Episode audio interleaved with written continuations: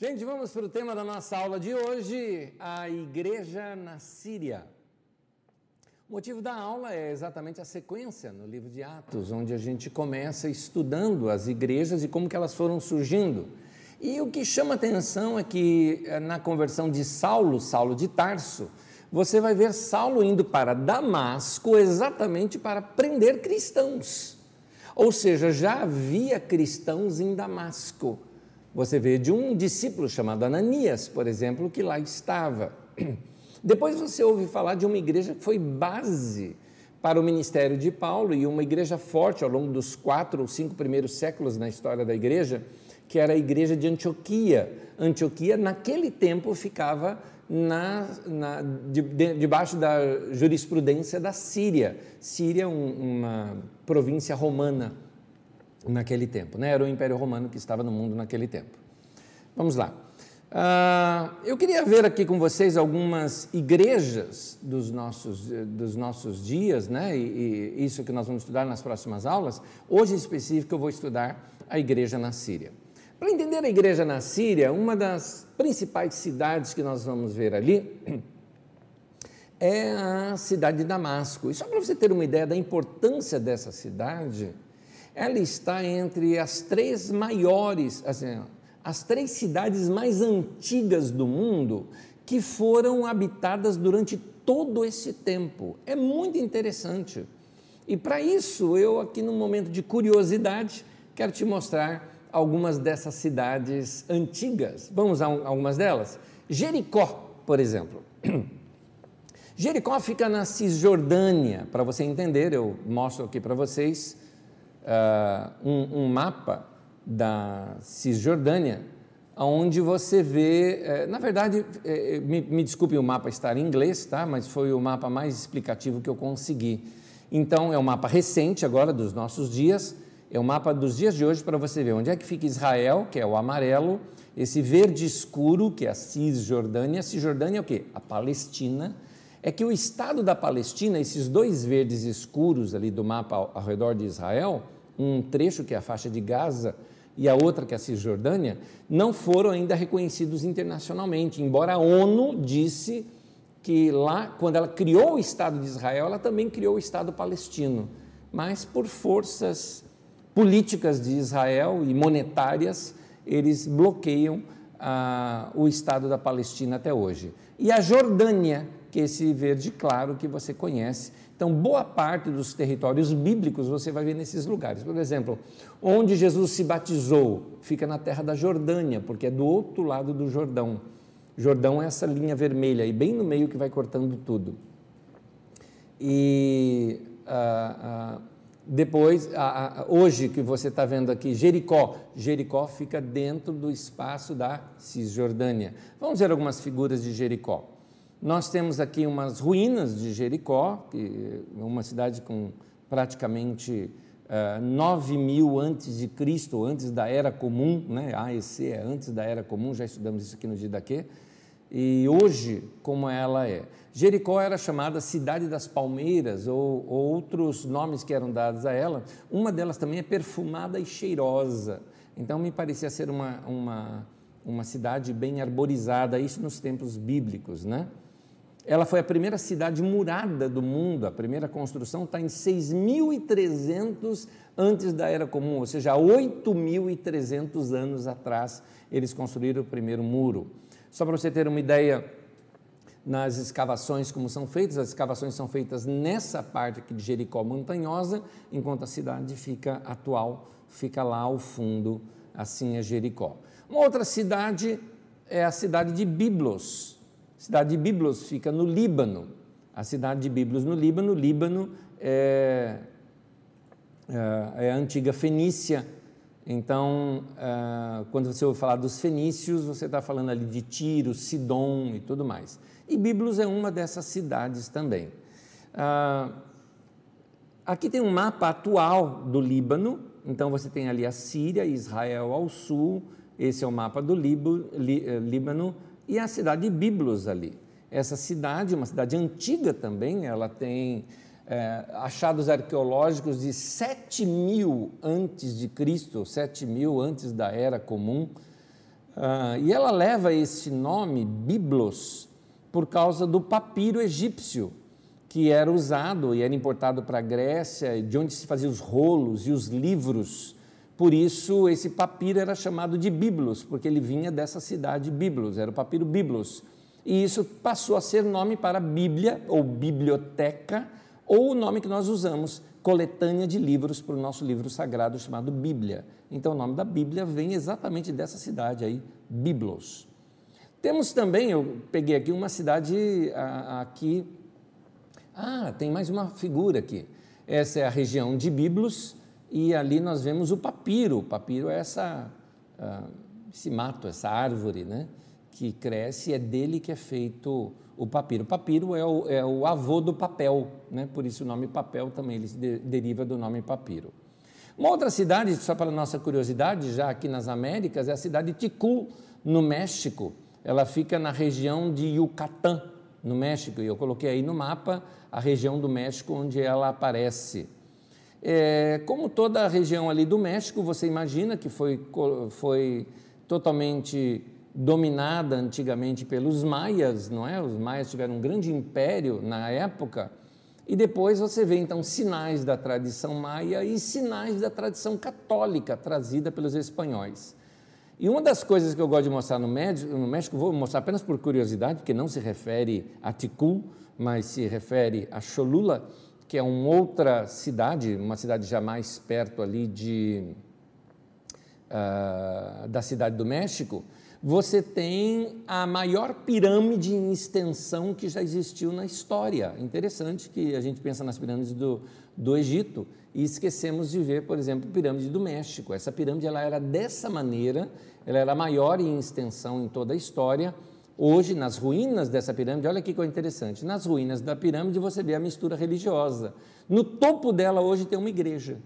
Então, é a tradição maia com a tradição católica eh, uma quase que suplantando a outra. Uma outra cidade antiga no mundo né, é a cidade de Suzã. Suzã, eu citei domingo Suzã, a cidade onde estava Neemias. Suzã era a capital da Pérsia, Pérsia é o Irã. A propósito, até hoje, alguns iranianos se chamam de persa, até hoje. Então, a, aqui está o mapa, mapa do, dos dias de hoje. Esse mapa é, é, do, é do Google, que eu peguei aqui. para você localizar mais ou menos onde fica ali Suzã. Uh, deu para você notar, lá à sua esquerda você vai encontrar Israel, Jerusalém, subindo você vê o Líbano, Damasco e Síria, também você vê na sua esquerda lá subindo um pouco, vem para a direita, no, quase na área central, você vê Iraque, a capital Bagdá, e aí vem o limite do Iraque, vem o Irã, e o Irã você encontra aí a cidade uh, de Suzã. A cidade de Suzã foi capital da Síria por muito, capital da, da Pérsia por muito tempo. O rei Artaxerxes estava lá, segundo a narrativa de Neemias no domingo, e também Dário. Existe uma, uma reconstrução do palácio de Dário, que era mais ou menos assim, para você ter uma ideia de como era a Pérsia nesse uh, período histórico, perto de 500 a.C., mais ou menos aí o 450 mais ou menos para 500. E aí você tem também a, a Pérsia ela foi derrotada em 313 pela, pelo Império Grego. E aí você tem é, como é esse Palácio de Dário hoje, o, o, a escavação arqueológica, o sítio arqueológico, onde é este, onde foi esse Palácio de Dário. E aqui a nossa aula de hoje, o que nos interessa é Damasco, na Síria. A cidade de Damasco, na Síria, eu quero mostrar aí um mapa para vocês, um mapa do Império Romano da época, inclusive usado como capa na nossa, no tema da nossa aula de hoje. Você vê aí Damasco aparecendo ali. Ah, essa divisão que você encontra aí é a divisão romana. São as províncias romanas, lembrando que o Império Romano dominava toda essa região, e essas províncias romanas levavam esse nome. Por exemplo, você vai ver ali Ásia. Ásia é a Ásia Menor, não é a Ásia do nosso mapa de hoje. Tanto porque ali onde você está vendo Ásia, que tem Éfeso e Mileto, é a região da Turquia hoje. Você vai ouvir na aula de hoje Cilícia, acha aí no mapa, quase no meio ali do mapa, um pouquinho para cima, Cilícia. Você vai ver a cidade de Tarso, onde nasceu Paulo, ou Saulo de Tarso.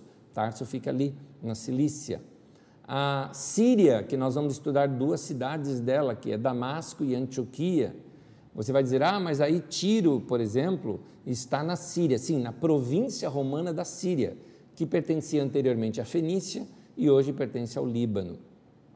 E abaixo você tem a Judéia. É? E a Judéia você tem algumas cidades como Samaria, Jerusalém e algumas outras. Você vai ouvir também na aula de hoje sobre Chipre, você vai ouvir, uh, que tem ali uh, bem no meio do seu mapa, e um pontinho que não apareceu na sua tela, vai aparecer mais adiante quando eu te mostrar isso no mapa, um pontinho na sua esquerda, lá embaixo, você vai ver Cirene, que é uma outra cidade que nós vamos citar em aula de hoje. Está aí. A Síria, para você ter uma ideia como era a Síria alguns anos atrás, se não me engano, década de 60 ou década de 70, Síria era assim, um país, uma cidade bonita, no caso aqui Damasco, né? bonita e tudo mais, e como está hoje nesse período pós-guerra, que deu um, uma parada na guerra, mas a guerra ainda existe, ela está exatamente destroçada dessa maneira, aí está Damasco. Vamos continuar? E eu entro para a aula de hoje já lendo o texto bíblico de Atos 9, de 1 a 19, o texto diz assim: Enquanto isso, Saulo ainda respirava ameaças de morte contra os discípulos do Senhor. Dirigindo-se ao sumo sacerdote, pediu-lhe cartas para as sinagogas de Damasco, de maneira que, caso encontrasse ali homens ou mulheres que pertencessem ao caminho, pudessem levá-los preso para Jerusalém. Deixa eu explicar esse momento aqui que nós estamos vivendo da história. Nós estamos então naquele momento da história onde você estudou aqui comigo a morte de Estevão, tinha lá a igreja de Jerusalém, a morte de Estevão, uma grande perseguição por parte dos judeus contra os judeus de fala grega, os judeus helenistas, mas que haviam se convertido ao cristianismo. Lembrando, eles não sabiam, não eram chamados de cristãos ainda, eles passam a ser chamados de cristãos na Síria. Mas antes disso, eles eram chamados da seita dos nazarenos ou dos os do caminho, ou seja, uma divisão dentro do judaísmo. Saulo de Tarso, ele tinha sido criado aos pés de Gamaliel, um dos grandes líderes judeus. E eles mantinham, vamos dizer assim, uma polícia, vamos dizer assim, do Sinédrio. O Sinédrio era o, o ah, como que eu posso descrever o Sinédrio? O Sinédrio era a liderança judaica. A liderança judaica, Roma, permitia que o Sinédrio julgasse tudo ali, menos ah, o direito de morte. Então, eles não poderiam matar, mas Roma fazia a vista grossa para alguns linchamentos que eles faziam, porque entendia que isso era coisa da religião deles. Uh, mas então o Sinédrio, através de Saulo, né, Saulo pertencia ao Sinédrio, participou ali da morte de Estevão, ele agora pediu cartas ali do Sinédrio para ele ir em todas as sinagogas da região lá de Damasco, procurando saber se tinham cristãos por lá, iriam trazê-los presos para serem julgados ali pelo Sinédrio e provavelmente apedrejados também, ou presos por algum tempo, ou somente açoitados, como foi Pedro e João lá no final de Atos capítulo 3. Então, Uh, ele pede aqui cartas né, para ir para as sinagogas de Damasco, caso encontrasse ali, voltando ao texto bíblico, homens ou mulheres que pertencessem ao caminho, diz o texto, e pudesse levá-los para Jerusalém, nós que chamava a igreja de o caminho. Em sua viagem, peraí, é isso mesmo, é o texto. Em sua viagem, quando se aproximava de Damasco, Paulo, né, Saulo no caso, é, de repente brilhou ao seu redor uma luz vinda do céu. Ele caiu por terra e ouviu uma voz que lhe dizia: Saulo, Saulo, por que me persegue? Saulo perguntou: Quem és tu, Senhor? Ele respondeu: Eu sou Jesus a quem você persegue. Levante-se e entre na cidade. Alguém lhe dirá o que você deve fazer. Os homens que viajavam com Saulo pararam emudecidos. Ouviam a voz, mas não viam ninguém. Saulo levantou-se do chão e, abrindo os olhos, não conseguia ver nada. E os homens o levaram pela mão até Damasco. Por três dias ele esteve cego, não comeu nem bebeu. Em Damasco havia um discípulo chamado Ananias. O Senhor o chamou numa visão: Ananias, eis-me aqui, Senhor, respondeu ele. O Senhor disse: Vá à casa de Judas, na rua chamada Direita, e pergunte por um homem de Tarso chamado Saulo. Ele está orando. Numa visão, viu um homem chamado Ananias chegar e impor as mãos para que voltasse a ver. Respondeu Ananias: Senhor, tenho ouvido muita coisa a respeito desse homem, de todo o mal que ele tem feito aos teus santos em Jerusalém. Ele chegou aqui com autorização dos chefes dos sacerdotes para prender todos os que invocam o teu nome. Mas o Senhor disse a Ananias: Vá, este homem é meu instrumento escolhido para levar o meu nome perante os gentios e seus reis, perante o povo de Israel. Mostrarei a ele o quanto deve sofrer pelo meu nome. Então Ananias foi, entrou na casa, pôs as mãos sobre Saulo e disse: Irmão Saulo, o Senhor Jesus, que lhe apareceu pelo caminho de onde você vinha, enviou-me para que você volte a ver e seja cheio do Espírito Santo. Imediatamente, algo como que escamas caiu dos olhos de Saulo e ele passou a ver novamente. Levantando-se, foi batizado e, depois de comer, recuperou as forças. Eu acho essa história fantástica. Conversão de Saulo ela foi dramática. Eu acho também fantástico o fato de Ananias ter uma experiência com Deus em que Deus diz para ele: ó, você vai na rua tal, né, do lado direito da rua direita. Você vai encontrar na casa de um tal de Judas. Judas é o nome é, grego para o hebraico Judá, tá bom? Vários nomes são assim trocados na Bíblia, né? Eles são ressignificados, igual Saulo é Saul, não é? Mas o nome grego para Saulo é Paulo, então é tudo o mesmo nome, tá? Então, é, é, é interessante o fato de Deus direcioná-lo, falar na casa de fulano você vai encontrar um tal de Saulo e você vai orar. Eu já dei uma visão para ele que você vai chegar lá e vai fazer isso com ele. Foi fantástico isso. E naquele dia mesmo, Saulo é cheio do Espírito Santo e ali mesmo ele tem experiência também do batismo nas águas. Fantástico isso. Agora, uh, é interessante também notar uma coisa aqui no texto, que a experiência que, que Saulo tem com Jesus. Quando ele vê Jesus ali, aquele ser espiritual diante dele, naquela visão, ele pergunta: Quem é, Senhor? E ele diz: Eu sou Jesus a quem você persegue. Paulo, naquele momento, entendeu o que é a igreja. Paulo entendeu que aquele irmãozinho, aquela irmãzinha, aquele senhor, aquela senhora, aquele pessoal que ele estava indo buscar para levar preso para Jerusalém, ou que arrastava pelas ruas, não é, machucando essas pessoas, Jesus está dizendo: sou eu. Você me perseguiu na vida do Estevão, você me perseguiu na vida de todas essas pessoas, sou eu que estou ali. Naquele dia, Paulo entende: Jesus é o cabeça e esse povo é o corpo dele. Ele entendeu a igreja naquele dia. Interessante demais esse texto. Quero continuar lendo aqui, porque aqui o texto continua uh, mostrando aqui a perseguição. Interessante, a perseguição dos judeus contra os cristãos de fala helenista, né? Cristãos helenistas, o que, que eram? Veja bem, primeiro vamos entender judeu helenista.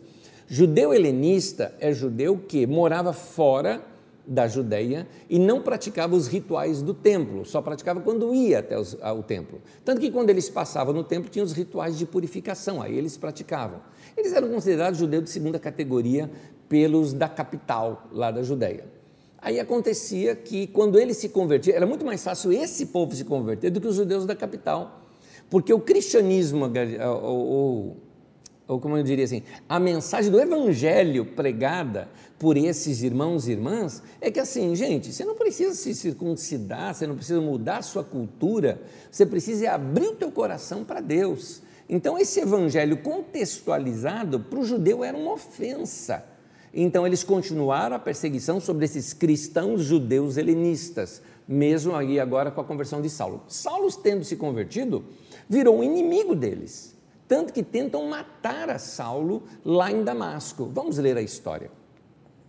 Saulo passou vários dias, diz Atos 9, 19. Saulo passou vários dias com os discípulos em Damasco. Note que já haviam, já havia igreja em Damasco. Logo começou a pregar nas sinagogas que Jesus é filho de Deus. Todos os que ouviam ficavam perplexos e perguntavam: É ele o homem que procurava destruir em Jerusalém aqueles que invocam este nome?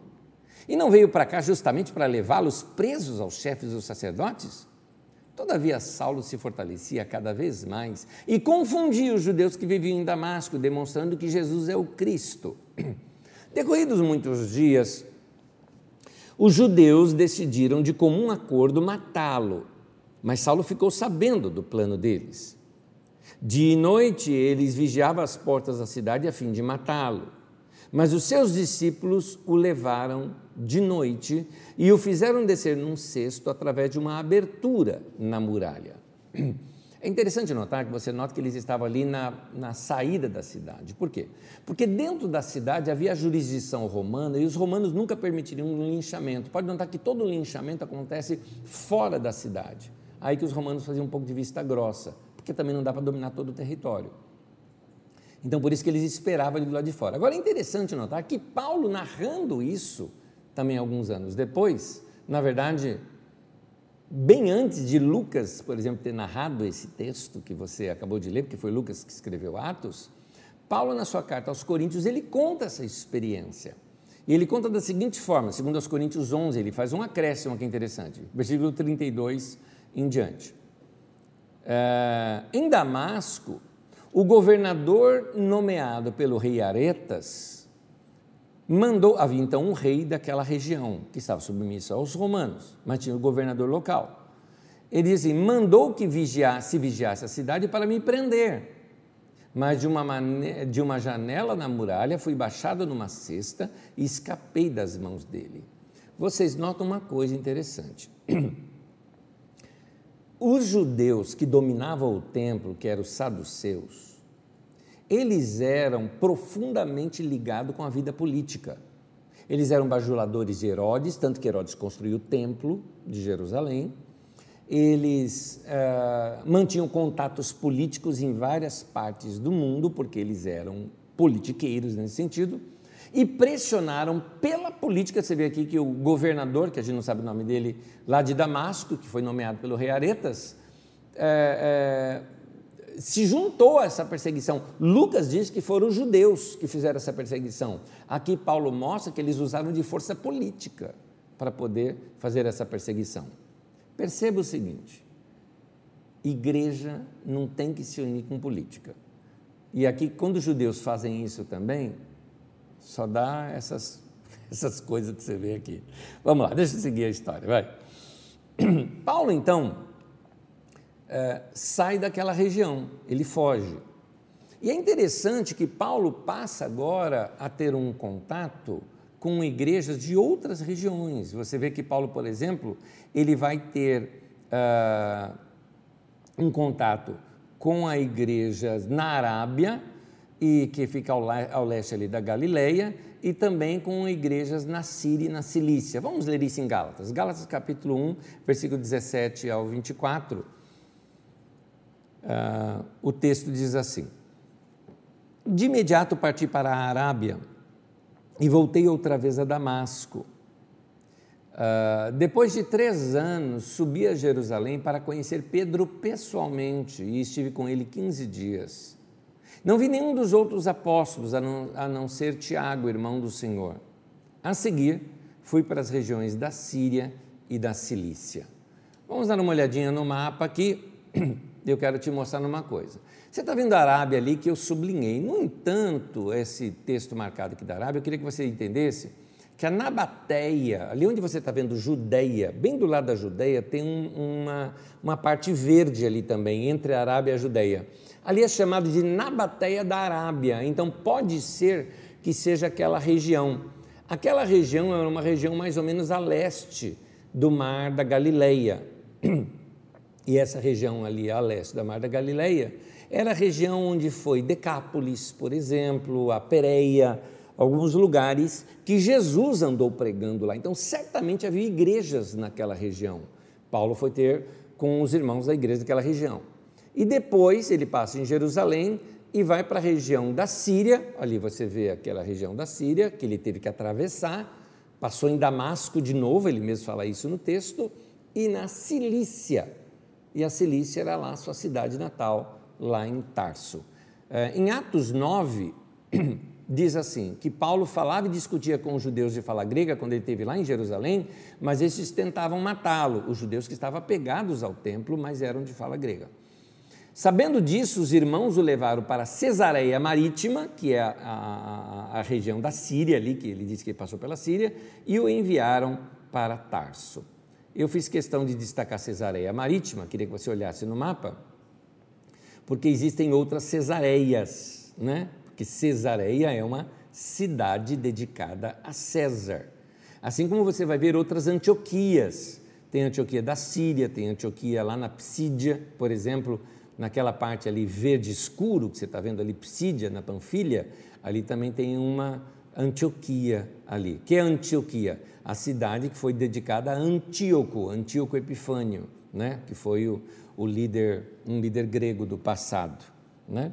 É, então, aí você vê sinalizada algumas cidades. Guarda bem, olha, lá no cantinho você vai ver Sirene, você vai ver isso no texto de Atos 13, Jerusalém você já localizou onde está, Cesareia, então ele de Jerusalém foi levado para Cesareia, e de Cesareia pegou um barco, obviamente, e foi para Tarso, até aí. Atos 11 continua dizendo algo. É, antes eu acho que eu tenho aqui alguma coisa de Antioquia da Síria, não tenho? Deixa eu ver aqui. Ah, sim. Tenho sim. Eu tenho aqui. Ah, uma figura de Antioquia da Síria, de, de uma figura de uma igreja em Antioquia da Síria. Aí. Hoje ela pertence à Turquia, essa região. E a Antioquia da Síria, como você já ouviu, se você não assistiu, é melhor você voltar no seu mapinha, no seu, no seu mapinha, você voltar aí na, no seu vídeo depois e assistir o bate-papo meu com o Rui Luiz onde nós discorremos sobre Antioquia da Síria, porque eu sabia que eu não ia dar muitos detalhes sobre isso aqui na nossa aula. Mas tem ali detalhes maravilhosos, e o Rui, aquela enciclopédia ambulante, né, que é o Rui Luiz, passou alguns conhecimentos ali muito bom para nós. Se você não pegou essa parte inicial da nossa aula, que é o bate-papo meio do Rui, volta depois esse vídeo e assiste lá que você vai gostar.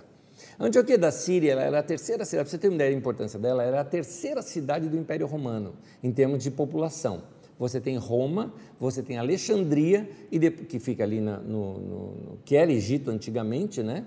É, na costa africana, e você tem a, a, Antioquia. Antioquia era uma cidade enorme, grande, 500 mil habitantes naquele tempo, era uma coisa muito grande.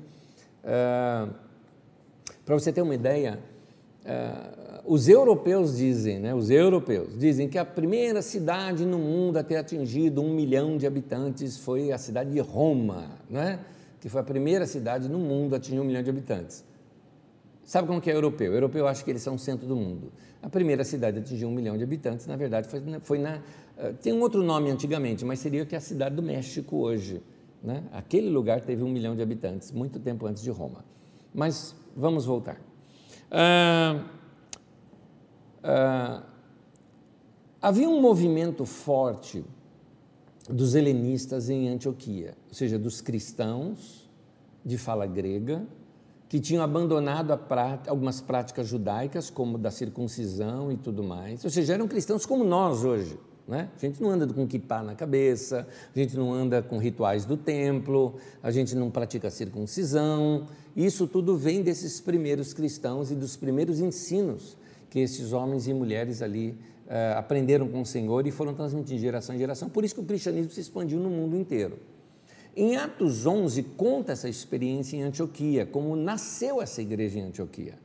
E é interessante que Atos 11 começa assim, no versículo 19.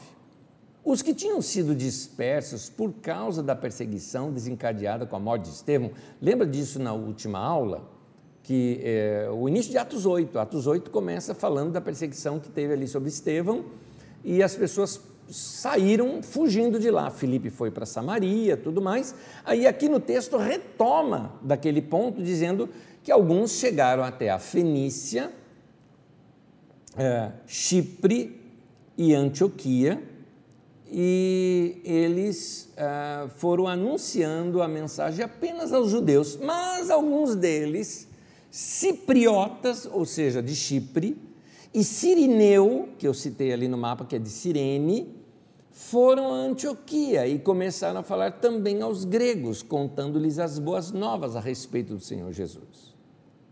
A mão do Senhor estava com eles. E muitos creram e se converteram ao Senhor.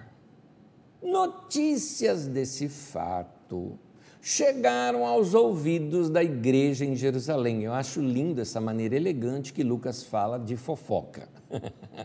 A fofoca chegou em Jerusalém. Estão batizando gente que não é judeu, não é circuncidado lá em Antioquia. O que, que a gente faz? Os judeus falaram: quem que foi que fez isso lá? Ah, foram os caras de Chipre. Ah, Barnabé, vem cá. Barnabé era de Chipre. Então, diz aí o texto, eles enviaram Barnabé a Antioquia. Falou: Barnabé é discípulo teu, meu amigo, a gente que aprendeu com você. Vai lá e resolve isso para a gente. Olha o que, que Barnabé faz. Barnabé, né? Ali chegando, e esse ali chegando, e vendo a graça de Deus, ficou alegre e os animou a permanecerem fiéis ao Senhor de todo o coração.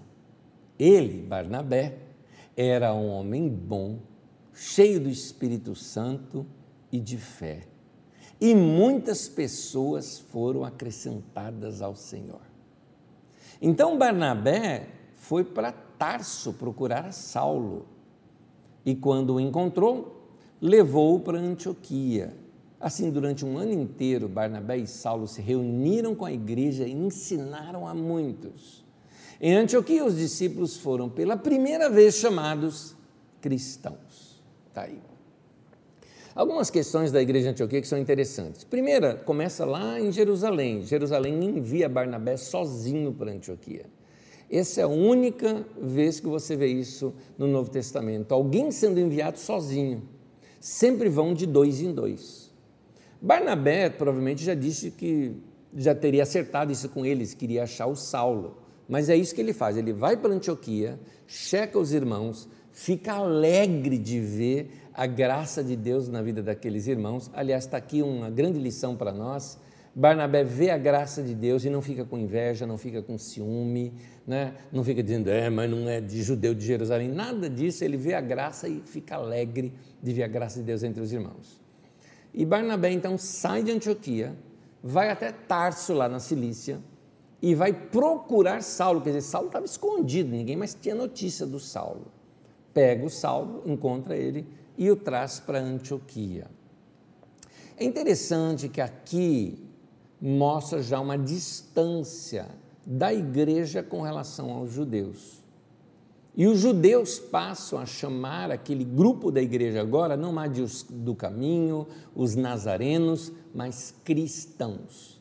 Cristão, então, é um apelido que gente de fora chamou a igreja. É interessante essa questão de apelido. Por que, que apelidar esse povo de cristão? Porque a palavra cristão significa pequenos cristos eles são como Messias deles, né? porque Cristo é Messias. Eles são pequenos ungidos, porque eles fazem os milagres que Jesus fazia, eles pregam como Jesus pregava, eles vivem como Jesus vivia, eles amam como Jesus amava, eles oram como Jesus orava, então eles são cristãos. É interessante, hoje em dia, a pessoa chamada cristã, ela se denomina cristã. Não, eu sou cristão. Ah, tá bom, você é cristão. Lá não, as pessoas eram identificadas como cristão por causa da postura e da vida deles que lembrava a vida desse tal Nazareno, Jesus de Nazaré. Mas um homem aqui merece tanto destaque que eu vou passar o resto da minha aula agora só falando dele. Barnabé. Eu não vou ter outra oportunidade de falar de Barnabé ao longo do, dos meus estudos aqui de daqui. Eu resolvi abrir quase que esse parêntese dentro da aula aqui, já que a base do ministério de Barnabé foi em Antioquia. Então, nesse momento, nós estamos dando a igreja da Síria, vamos ver um grande fruto dessa igreja, o fundador, um dos principais, né? A gente não sabe os primeiros irmãos que foram para aquela igreja, talvez uh, naquele, entre aqueles sete de Atos capítulo 6, que selecionaram sete homens, lembra disso? Que diz ali o nome deles: Estevão, Felipe, Próclo, Nicanor, Timão, é, Pármenas e Nicolau, que era um prosélito que era natural de Antioquia. Prosélito é alguém que se tornou judeu pela circuncisão, sem ter nascido na, a, a, a, judeu. Mas ele era de Antioquia, então talvez este Nicolau foi um desses que foi lá para Antioquia e começou a pregar o evangelho lá. Então, mas Barnabé é o cara que vai vira líder naquela igreja. Você vai ver isso em Atos 13. Mas Barnabé é essa figura tão importante que merece esse detalhe aqui. Eu quero passar o resto da minha aula agora aqui falando de Barnabé. Barnabé foi um homem que ele aparece na igreja como um homem que era um levita, ou seja, descendente lá das tribos de Levi, e que ele era da região de Chipre. Eu acho que eu tenho um mapa aqui, eu, não nesse momento, acho que você teria que voltar para mim. Volta para mim aí o mapa anterior que tem. O último mapa que está, Cesareia Marítima, por exemplo. Isso. Olha Chipre ali, aquela ilha ali no meio. Está vendo a ilha de Creta e a ilha de Chipre. Então, Barnabé era natural de Chipre. Nós vamos ver melhor a ilha de Chipre na, provavelmente na próxima aula, quando eu falo da primeira viagem de Paulo e Barnabé. Hoje eu vou citar bastante ela, mas na próxima aula é que nós vamos estudá-la é, de fato. Então, vamos ler Atos dos Apóstolos no capítulo 4, versículo 36 ao 37, diz assim: José, olha o Barnabé e qual era o nome dele, era Zé. José um levita de Chipre, a quem os apóstolos deram o nome de Barnabé, ou seja, foi um apelido dado a Barnabé, ao José, que significa encorajador. Vendeu um campo que possuía, trouxe o dinheiro e o colocou aos pés dos apóstolos. Essa é a primeira narrativa sobre esse tal de Barnabé. Uma, dele, uma coisa interessante do Barnabé é que ele era um homem comum, um membro lá no meio da igreja, daquela multidão toda. Mas ele se destacava entre os irmãos pelo coração que ele tinha, ele tinha um coraçãozão enorme, a tal ponto que os apóstolos apelidaram o cara de Barnabé. Barnabé, Bar é filho, tá? Então, Barnabé, filho de Jesus, filho de, de Nabé, de, eh, a palavra Nabé significa consolo ou encorajamento, né? É que eu lembrei de Bar Jesus, é por isso que eu confundi. Mas Barnabé, filho de Nabé, filho do encorajamento, filho da consolação. É uma expressão pelo seguinte: o que é um encorajador? Encorajador é aquela pessoa que quando você está mal, o cara te levanta. Ele vai ouvir você e ouve teu coração e, e acredita em você e levanta você. Como é que você chama um camarada assim nos dias de hoje? Eu chamo de gente boa. Então, o que Barnabé nos ensina é sermos gente boa. Barnabé, então, ele ganha esse apelido né, de gente boa, gente que se dispõe a servir. Gente, Barnabé, para mim, tem que ser um modelo para nós cristãos. Cristão genuíno, para mim, é essa característica aqui de Barnabé. O cara é gente boa, o cara é simples, o cara é do povo, o cara está junto com a gente, o cara aceita apelido. E você vai ver ele como líder da igreja também. É interessante ver o Barnabé como líder da igreja. Para você ver que o Barnabé não ficou assim, sabe, com um anel de apóstolo, se sentando em trono, né? cheio de títulos. Você vai ver que ele está no meio do povão todo, inclusive mantendo seu apelido de Barnabé. Atos 9 conta aquela história de Saulo de Tarso, quando ele chegou em Jerusalém, começou a pregar, queria se reunir com os discípulos e todo mundo fugia do Saulo. Quem que vai ouvir o Saulo? Barnabé. Atos 9, 26 diz assim: Quando Saulo chegou a Jerusalém, tentou reunir seus discípulos, mas todos estavam com medo dele, não acreditando que fosse realmente um discípulo. Então, Barnabé o levou aos apóstolos e lhes contou como no caminho Saulo vira o Senhor que lhe falara e como em Damasco ele havia pregado corajosamente em nome de Jesus. Nota aqui que Barnabé é, ouviu o coração de Paulo.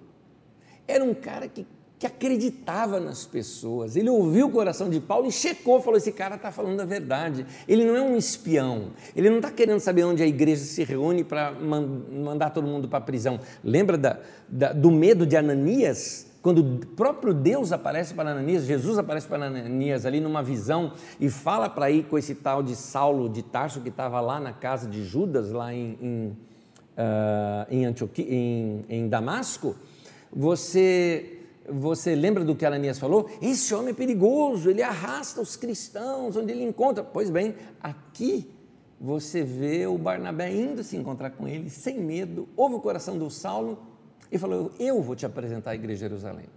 Interessante que Barnabé ele era um homem de confiança da igreja. Foi ele que contou para a igreja que Saulo se converteu. Se Saulo chegasse contando, ninguém acreditava. Mas Barnabé está falando, gente, eu testifico, foi isso mesmo que aconteceu com Saulo. Em Atos 11 conta uma história, só que esse texto nós já lemos, por isso que eu não vou repeti-lo aqui com vocês. Vai contando que alguns lá de Chipre, lembra? É, passaram em Antioquia e começaram a pregar o Evangelho. E diz ali o texto que a mão do Senhor estava sobre eles. Eu gosto dessa expressão, a mão do Senhor sobre eles. Vocês vão notar que eu falo muito isso em, prega, em oração, né? Senhor, que a tua mão esteja sobre nós. Porque mão de Deus, para mim, é sempre abençoadora, né? Não entra nos meus ouvidos aquela expressão que o pessoal usa, cuidado, hein? A mão de Deus vai pesar na tua vida. Bom, tomara que pesa mesmo, porque o peso da mão de Deus é só bênção. Eu não entendo esse negócio do pessoal imaginando a mão de Deus como algo ruim. O tempo todo na Bíblia, a mão de Deus é, é abençoando. Então, a mão do Senhor estava com eles. E aí o que eu vejo é que tem um ministério de gente nova surgindo novos ministros, novos pregadores, gente nova. O evangelho não dava para ser contido ali debaixo da, do governo dos apóstolos, que também já tinham todos saído lá de Jerusalém, e não dava para ficar contido também debaixo ali de Tiago, né, em Jerusalém, limitado dentro da cidade. Teve essa dispersão toda exatamente para que o evangelho se expandisse. Então, eles enviaram Barnabé. Barnabé era tão de confiança que ele pôde ir sozinho viu a graça de Deus, se alegrou, não teve inveja, e o que eu gosto dele, que o texto fala, que ele era homem bom, cheio do Espírito Santo de fé. Mas é interessante que a primeira coisa que é citada desse homem não é que ele era cheio do Espírito Santo, não é que ele era um homem cheio de fé. A primeira coisa que cita desse homem parece que a cara dele é gente boa. Ele era homem bom. E outra, olha o coração dele, ele tinha coração de pastor.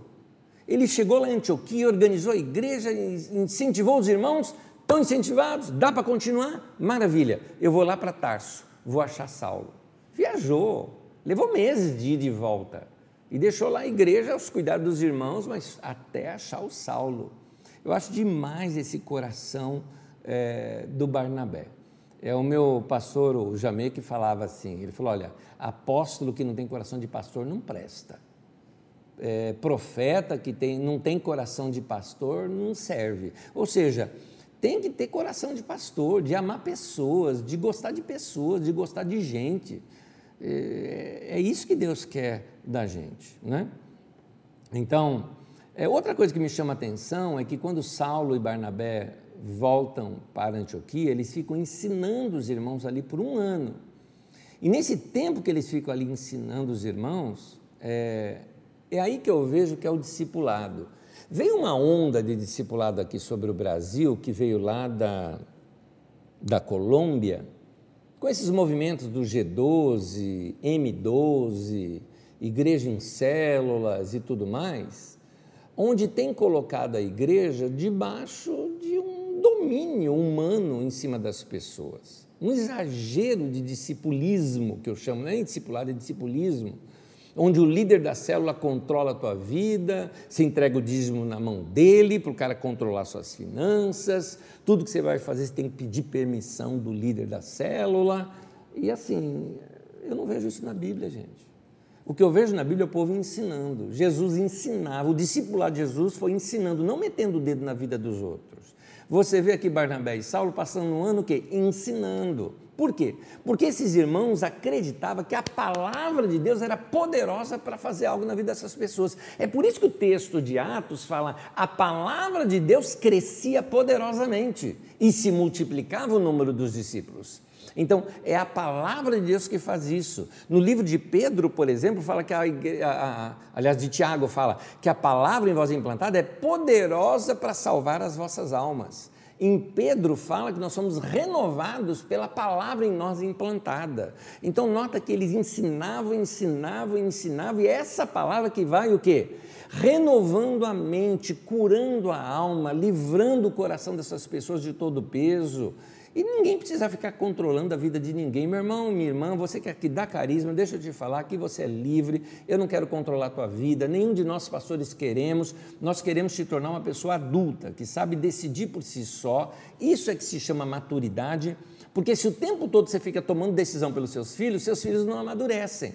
Então queremos ensinar a palavra de Deus para você, para você tomar suas decisões e você crescer. Então, é a palavra que vai fazer transformação na vida das pessoas. E não esse controle todo que existe hoje é, nesse novo evangelicalismo brasileiro aqui, que está muito confuso e a gente ainda vai pagar caro por isso no futuro.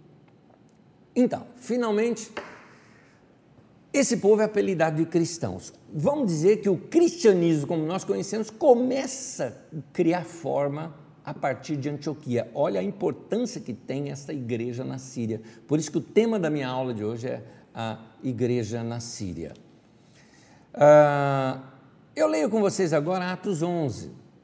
Atos 11, de 27 a 30, diz assim: Naqueles dias, alguns profetas desceram de Jerusalém para Antioquia. Deixa eu dar uma explicação aqui, talvez eu esqueça de dar numa outra ocasião, não faz parte da minha aula aqui, mas é importante falar. Nota que aqui está, desceram de Jerusalém para Antioquia. Você consegue botar naquele mapinha para mim? Tem um mapinha que aparece? Ah, é, olha só. Olha onde está Jerusalém, está lá embaixo. Olha onde está Antioquia, lá em cima, não está sublinhada, mas você está encontrando ali Tarso sublinhado, né? contornado de vermelho, Antioquia está bem ali ao lado. Muito bem. Você está vendo Antioquia, você está vendo Jerusalém. E ele não fala subiu de Jerusalém para Antioquia, ele falou desceu de Jerusalém para Antioquia. Eu vou te explicar isso. É que, como respeito, Jerusalém você sempre sobe para Jerusalém. Se você estivesse no topo do pico Everest, você diria assim: vamos subir para Jerusalém. Porque Jerusalém sempre era elevado acima de todos. Não era uma questão uh, só de geografia, né? de, de é, do, do, terreno, embora Jerusalém ficasse no lugar mais alto, mas mesmo que você estivesse numa montanha mais alta, você diria: Eu vou subir para Jerusalém. Portanto, se você veio de Jerusalém, você desceu de Jerusalém. Então, continua aqui a leitura. Vamos lá. Naqueles dias, alguns profetas desceram de Jerusalém para Antioquia, e um deles, Ágabo, levantou-se pelo Espírito, predisse, isso é dom de profecia, como você já estudou aqui comigo, que uma grande fome sobreveria a todo mundo romano, o que aconteceu durante o reinado de Cláudio. Cláudio era o imperador, César Cláudio, né, o imperador que tinha ali antes de Nero. Os discípulos, cada um segundo as suas possibilidades, decidiram providenciar ajuda para os irmãos, os discípulos de Antioquia, decidiram providenciar ajuda para os irmãos que viviam na Judéia. E o fizeram enviando as suas ofertas aos presbíteros pelas mãos de Barnabé e Saulo. Me chama a atenção o fato de que a fome aconteceria no mundo inteiro. Mas o pessoal, inclusive lá em Antioquia, na Síria, mas o pessoal de Antioquia falou: vamos ajudar os irmãos da Judéia, porque lá na Judéia eles estão empobrecidos. Lembra que eles venderam tudo que tinham, tudo mais, e estavam numa situação econômica muito ruim. Eles falaram: tudo bem, a fome vai pegar a gente aqui também, mas vamos juntar nossas finanças e vamos ajudar os irmãos lá. Eu acho demais esse coração. Com quem que eles aprenderam isso? Barnabé. Eu tenho certeza que foi Barnabé. E aí é interessante, uma igreja toda fazendo arrecadação para ajudar uma igreja toda lá na Judéia, que não era uma igreja pequena, não deve ter sido pouco dinheiro. Mas eles confiaram nas mãos do Barnabé e do Saulo. O que significa que a liderança daquela igreja de Antioquia era confiável. Meu irmão e minha irmã, se você não confia em como os líderes da sua igreja que você frequenta administra a vida financeira, saia, seja daqui ou seja daí de onde você frequenta e está me ouvindo. Porque essa confiança entre povo e líder tem que haver. Quando não há essa confiança, nós começamos a causar divisão. Isso não é bom. Então, tem que ter essa confiança. E aqui os irmãos confiaram, confiaram aqueles milhares de dinheiro nas mãos dele, porque sabiam que eram homens íntegros, homens corretos, que você poderia confiar a sua carteira, vamos dizer assim, na mão deles. Atos capítulo 13 mostra uma reunião da liderança dessa igreja de Antioquia alguns, algum tempo depois. Atos 13, de 1 a 5. Na igreja de Antioquia havia profetas e mestres. Barnabé, Simeão, chamado Níger, uh, Lúcio de Cirene, Manaém, que fora criado com Herodes, o tetrarca, e Saulo. Enquanto adoravam o Senhor e jejuavam, disse o Espírito Santo: Separem-me Barnabé e Saulo para a obra que os tenho chamado. Assim, depois de jejuar e orar, impuseram-lhes as mãos e os enviaram. Enviados pelo Espírito Santo, desceram a Seleucia e dali navegaram para Chipre, chegando em Salamina essas cidades eu vou mostrar para vocês em mapa, mas na próxima aula.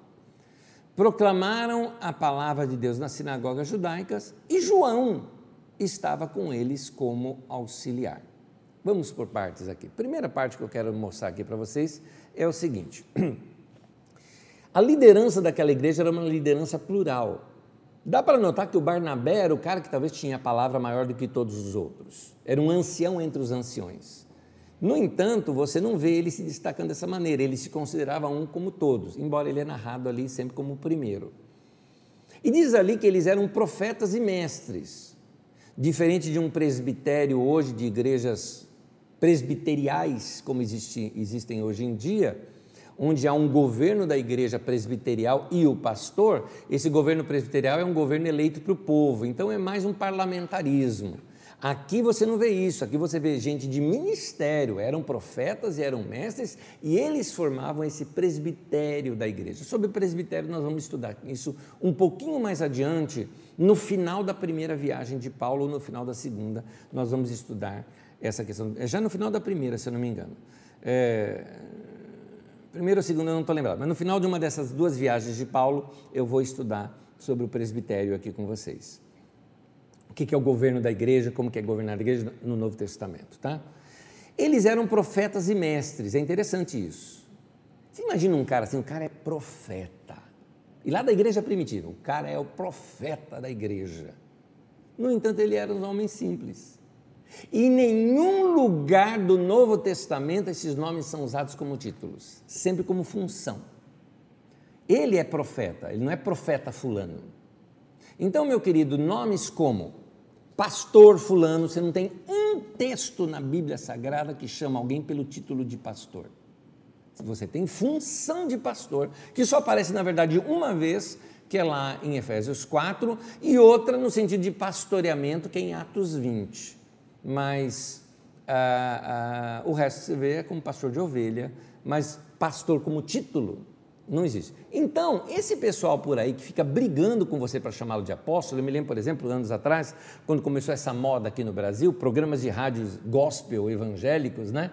Aí o cara era apóstolo agora. Antes todo mundo costumava chamar ele de pastor, agora o cara era apóstolo. Isso era novidade no meio da igreja. Década de 90 aqui que eu estou falando, tá? Nossa década de 90. Então, é, quando é, alguém na rádio né, entrava ao vivo e falava, então, pastor, ele, pastor não, apóstolo. Gente, não tem isso na Bíblia. Para que esses títulos? O pessoal por aí fica bajulando um outro, ou oh, fulano de tal, pastor de tal, apóstolo fulano de tal. Para que? Não tem na Bíblia. Não tem um texto na Bíblia que você coloca apóstolo como título.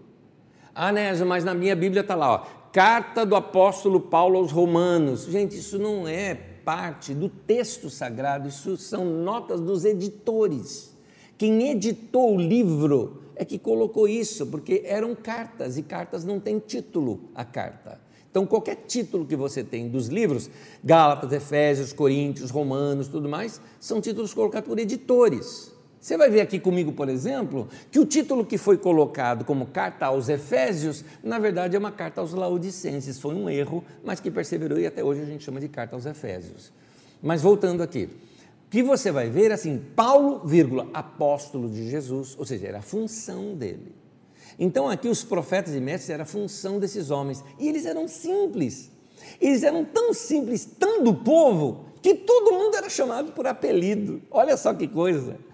Quem você acha que instituiu essa cultura do apelido lá entre eles, ou de chamar de mano, de irmão ali, né, bem próximo? Barnabé, com certeza. Porque o próprio Barnabé era apelido. Lembra? Barnabé significa o quê? Gente boa. Então aí você tem outros ali. Interessante a variedade também de gente de cultura, né? Barnabé era de Chipre, mas foi criado em Jerusalém, né? É, é, não, Barnabé era de Chipre, não disse que foi criado em Jerusalém, como com Saulo. Saulo que era ah, ah, de Tarso e que foi criado em Jerusalém. Lúcio era da África, ou seja, de Cirene, lá na África. O Simeão era de Níger, ou seja, Simeão que era chamado de Níger. Níger é o quê? Negro. Simão Negão, era isso. Tá? Era isso que os caras chamavam. Ô, negão! Era assim, naquele tempo não tinha o politicamente correto como se isso fosse menos no cara. Não ali na igreja de Antioquia. O Manaém, por exemplo, o pessoal faz questão de destacar que era irmão de leite, né? ou seja, a mesma ama, né? amamentou tanto Manaém quanto Herodes, o tetrarca, talvez eles, quando criança, até brincaram juntos, então era assim o Mauricinho, né, o almofadinha tal. Então você vê que a igreja, eles brincavam muito uns com os outros, eles eram gente, gente boa, por isso Barnabé, né, é líder naquela igreja, né. O Saulo, por exemplo, ele era um judeu que fora criado é, é, como discípulo de Gamaliel. Está aqui em dois textos da Bíblia Sagrada. Atos 5, versículo 34, diz que um fariseu chamado Gamaliel, mestre da lei, respeitado por todo o povo, era um cara famoso entre os judeus. Atos 22, 3, Paulo diz: Sou judeu, nascido em Tarso da Sicília, Cilícia, Sicília na, na Itália, Tarso da Cilícia, mas criado nesta cidade, ou seja, lá em Jerusalém, onde ele estava falando Fui instruído rigorosamente por Gamaliel, na lei de nossos antepassados, sendo tão zeloso por Deus quanto qualquer um de vocês. Então, outro destaque que eu faço em, em Barnabé é que o Barnabé era bom de relacionamento, conseguia trabalhar de modo plural com outros, né? Eh, que trabalhavam junto com ele. Então você não vê ciúme, não vê inveja, não vê os irmãos um querendo puxar o tapete do outro. Esse é um padrão de liderança na igreja. Atos 13, versículo 7, conta uma outra história de Barnabé. Diz aqui que eles foram em viagem, Paulo e Barnabé, e passaram lá na região de Chipre, de onde era Barnabé, né? É, e diz assim que o procônsul Sérgio Paulo, é, fala do procônsul Sérgio Paulo, diz o nome dele. O procônsul, sendo homem culto, mandou chamar a Barnabé e Saulo porque queria ouvir a palavra de Deus. É interessante isso. Barnabé deveria ter sido um homem muito influente em Chipre, porque o cara conseguiu uma audiência com o procônsul.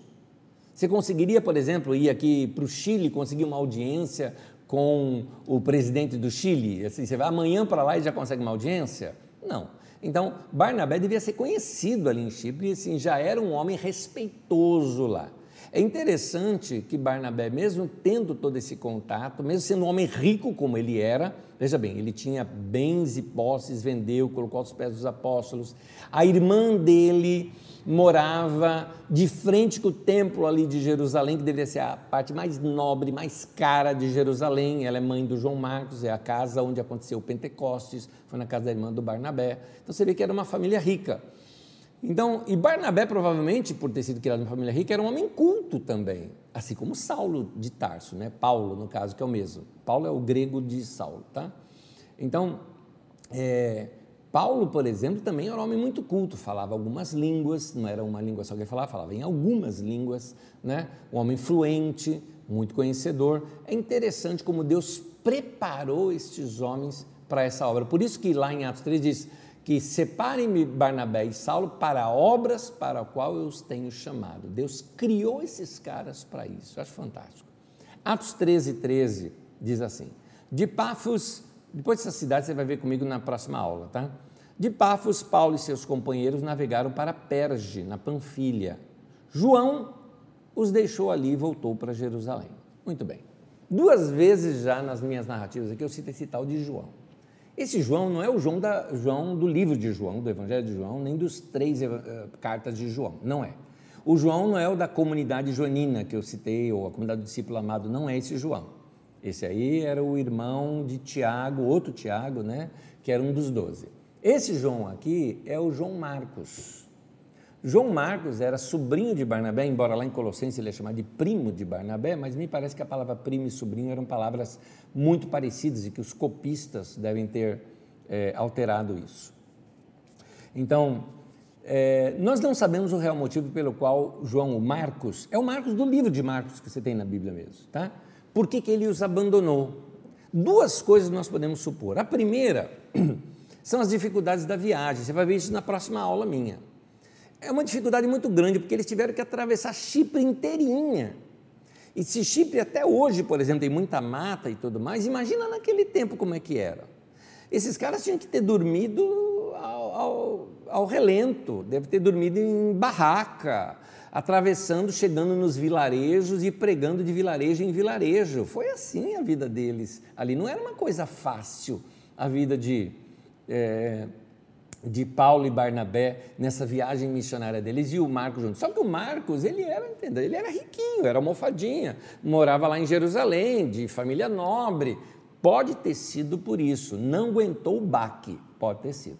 Um segundo motivo, que talvez tenha até um pouco mais de base bíblica, isso, não suposição, pode ser um motivo doutrinário, porque João ainda tinha uma mentalidade é, judaizante, devido à sua criação junto ali ao templo. Ele cresceu diante do templo de Jerusalém, a valorização do templo, e agora ele está junto com esses é, cristãos que desvalorizam o templo de Jerusalém, não valorizam mais a religião judaica e também não praticam a circuncisão.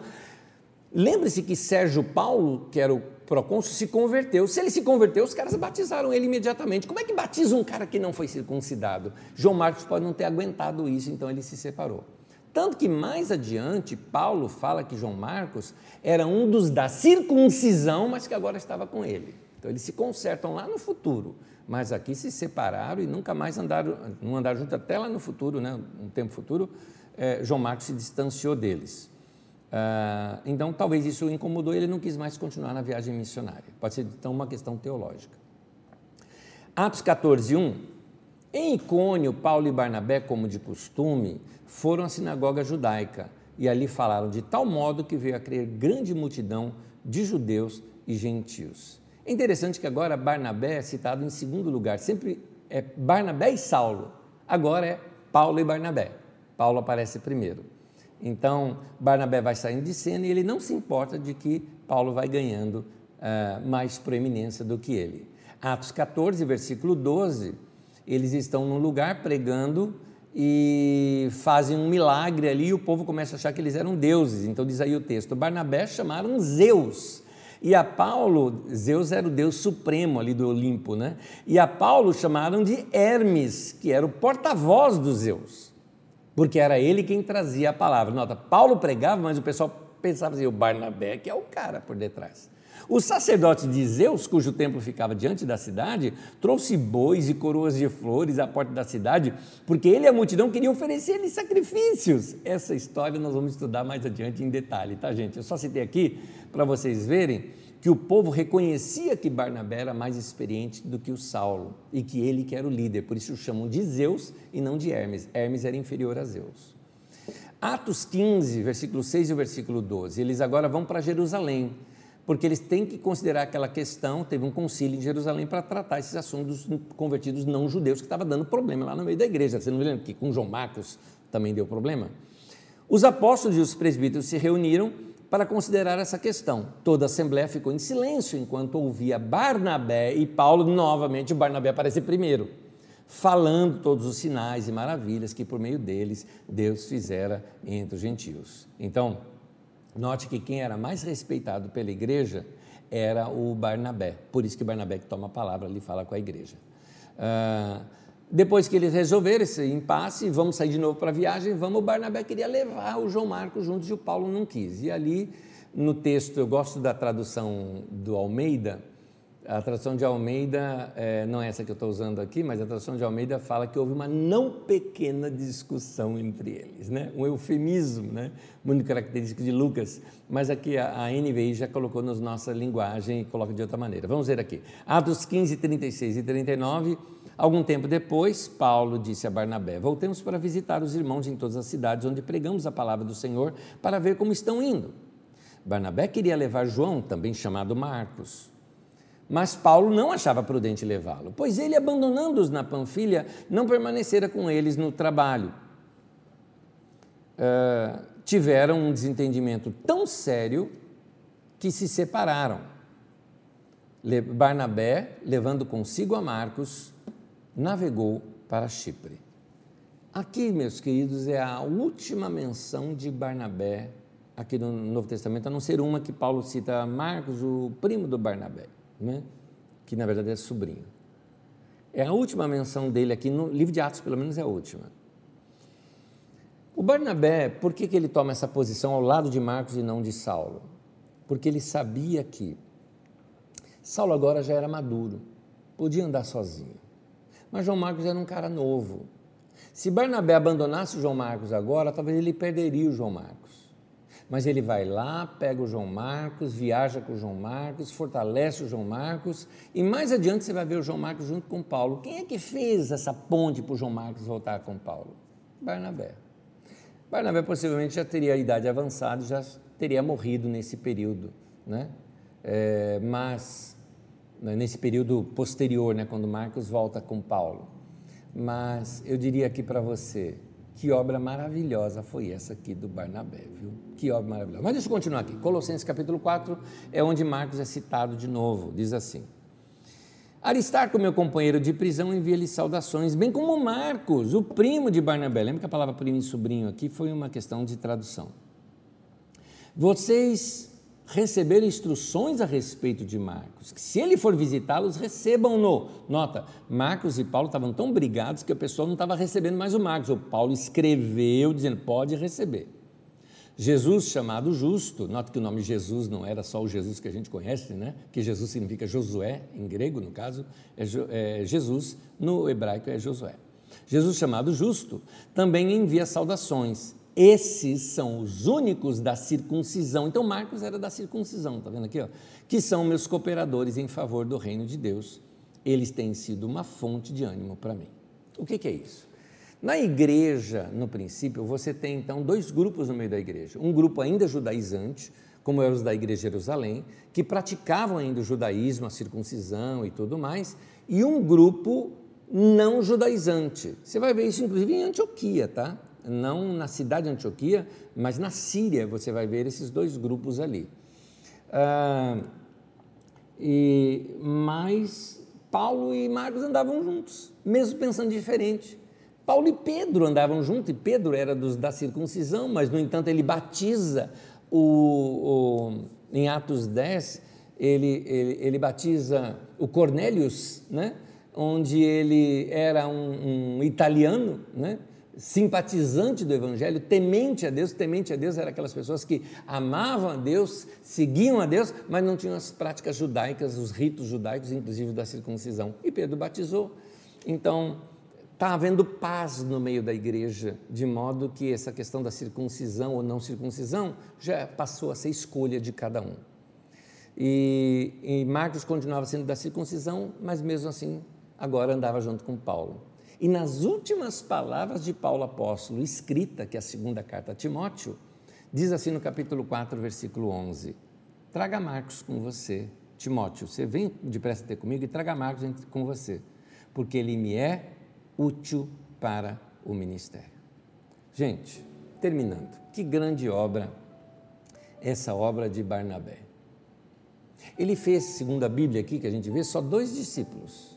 Ele pode ter tido influência sobre aqueles outros de Chipre que iniciaram a igreja em Antioquia, deve ter feito muitos discípulos em Antioquia também, mas de perto ele formou dois ministros, vamos colocar assim, Paulo e Marcos. É, embora Barnabé não deixou nada escrito, sem ele nós não teríamos boa parte do Novo Testamento. Marcos escreve o Evangelho de Marcos.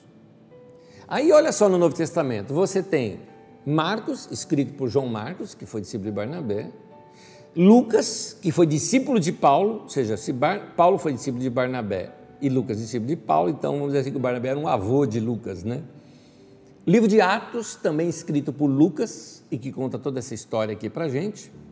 E as cartas de Paulo, Romanos, 1 Coríntios, 2 Coríntios, Gálatas, Efésios, Filipenses, Colossenses, 1 Tessalonicenses, 2 Tessalonicenses, 1 Timóteo, 2 Timóteo, Tito e Filemão. E o livro de Hebreus provavelmente tenha sido é, escrito por Apolos. Apolo era discípulo de, de um homem e uma mulher, Priscila e Áquila. E Priscila e Áquila eram discípulos de Paulo. Então, até o livro de Hebreus também entraria nessa. Ou seja, dos 27 livros do Novo Testamento, nós só teríamos 10 livros se não fosse uh, esse coração de Barnabé em ter insistido com um cara chamado Paulo e que depois, quando Paulo teve o ciúme ou brigou lá com João Marcos, ele insistiu dizendo: Paulo, agora você segue sozinho, eu vou cuidar é do João Marcos igual eu cuidei de você.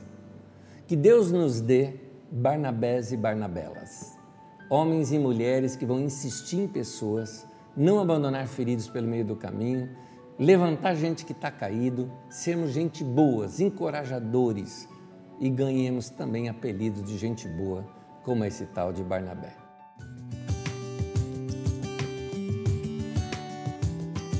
Vamos às perguntas? Uh, as perguntas estão aqui. O Marcelo Andrada falou o seguinte: Anésio, graça e paz. A você também, meu irmão. Eu acho bonito esse cumprimento. Em Atos 9,7, os companheiros de Saulo ouviram a voz de Jesus, mas não ouviam. É possível isso, sendo que quem foi chamado foi Saulo e não os outros homens? Pois é, está narrado ali na Bíblia, eu acredito, entendeu? Mas é interessante porque no batismo de Jesus é contado que teve a voz do céu que brotou dizendo, né? É, este é meu filho amado, é, em quem é, eu tenho prazer, e disse que as pessoas ouviram como se fosse um trovão ou algo parecido, alguns não identificaram, alguém identificou, porque escreveu. Então, aqui o de Saulo, da mesma maneira, sabe que ouviram a voz, mas não ouviam, então não sei se eles entenderam o que ele falou ou se simplesmente foi um som que eles ouviram e não identificaram, né? Eu não sei, eu só tenho o texto bíblico aqui e eu tenho tanto quanto você aqui, só isso. Mas o chamado foi para Paulo, sim, e, e, Paulo depois é direcionado a esse grupo de discípulos que já havia ali em Damasco. Eu ouso dizer que, na minha opinião, acho que até o pessoal também se converteu. Só um detalhezinho sobre essa conversão de Saulo. A gente costuma dizer que Saulo caiu do cavalo, né? O texto não fala isso, tá bom? Mas diz que Saulo caiu no chão. Se ele estava andando e caiu no chão, se ele estava andando de cavalo e caiu do cavalo, a gente não sabe, tá? Mas o caiu do cavalo é um acréscimo nosso.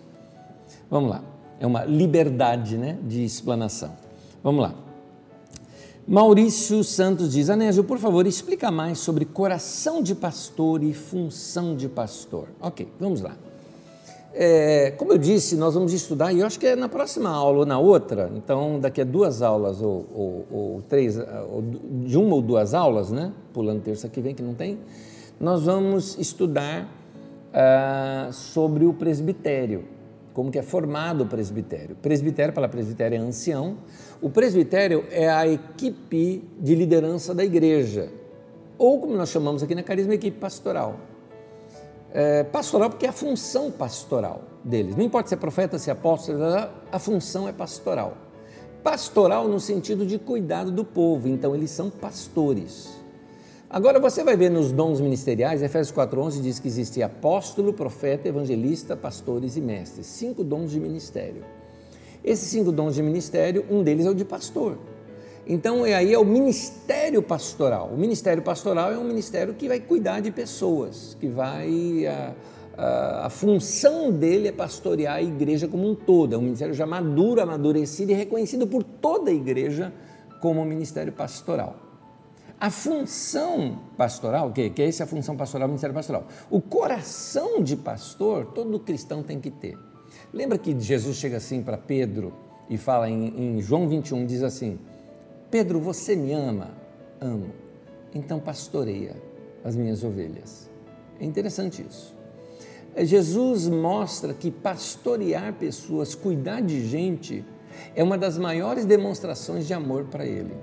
Jesus não pede para você subir escadaria de joelho, Jesus não pede para você pagar promessa, Jesus não pede para você vir sete sexta-feira, ele pede o seguinte: você quer fazer algo por mim?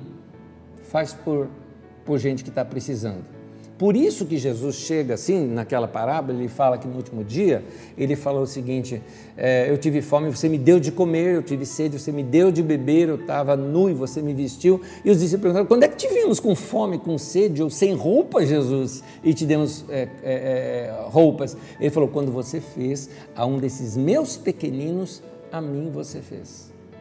Eu já contei isso aqui, uma vez eu vi uma entrevista na Praça da Sé, em São Paulo onde um repórter à noite estava entrevistando, viu um movimento, ele pegou ali, ao vivo ele pegou.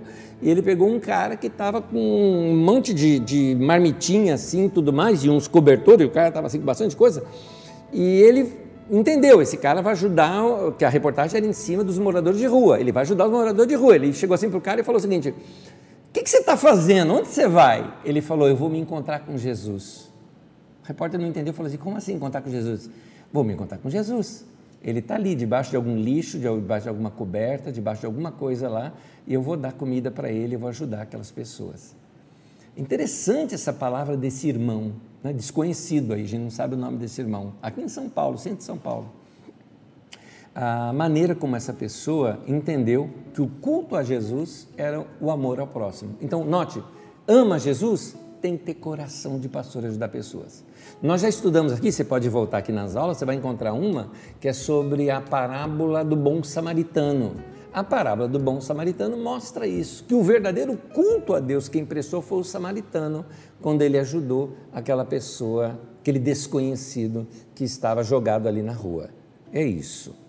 Bom, deixa me ver aqui se tem mais uma uma uma pergunta, diz assim, Rosane Matos está dizendo Anésio, já fui de uma igreja que é da visão celular. Eu acho engraçado o negócio de visão celular, eu sempre penso nisso daqui, ó.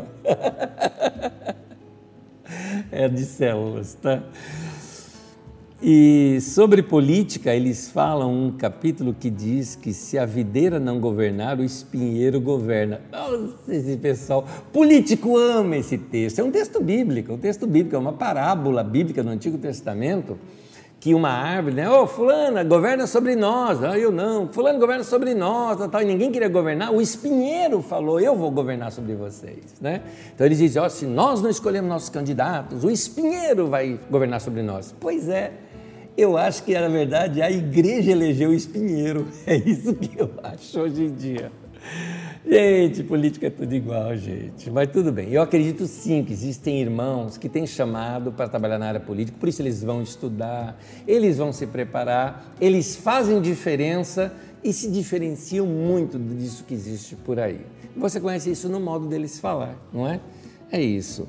Mas, ó, manipular a igreja com as células para votar em alguém, só evangélico mesmo para fazer eu passar vergonha de fazer um negócio desse, né? Mas tudo bem, não é meu assunto de hoje a política, fica por aqui. Gente, Deus abençoe, grande abraço a todos, até daqui a 15 dias no dia daqui, até domingo aqui na Carisma. Deus abençoe, tchau.